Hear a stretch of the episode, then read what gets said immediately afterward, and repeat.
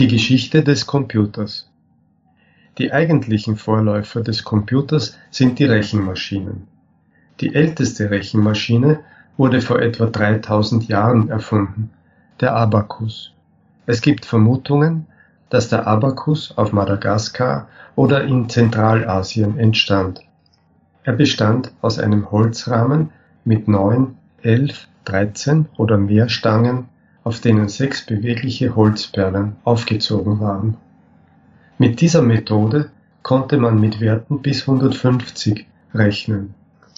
Im 17. Jahrhundert wurden in Europa die ersten mechanischen Rechenmaschinen konstruiert, in denen Zahnräder verwendet wurden.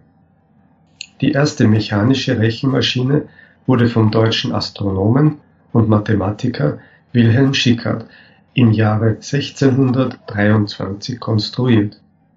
Diese Maschine ermöglichte Additionen und Subtraktionen von bis zu sechsstelligen Zahlen.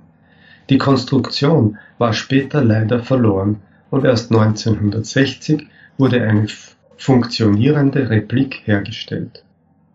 Im Jahre 1642 entwickelte der französische Mathematiker und Physiker Blaise Pascal seine Pascaline, die als eine der ältesten Rechenmaschinen gilt. Sie ermöglichte zuerst nur Additionen. Im Laufe der nächsten zehn Jahre wurde sie aber verbessert und konnte schließlich auch subtrahieren. Blaise Pascal konstruierte seine Pascaline unabhängig von Schickard, um seinem Vater, einem Steuerbeamten, das Rechnen zu erleichtern.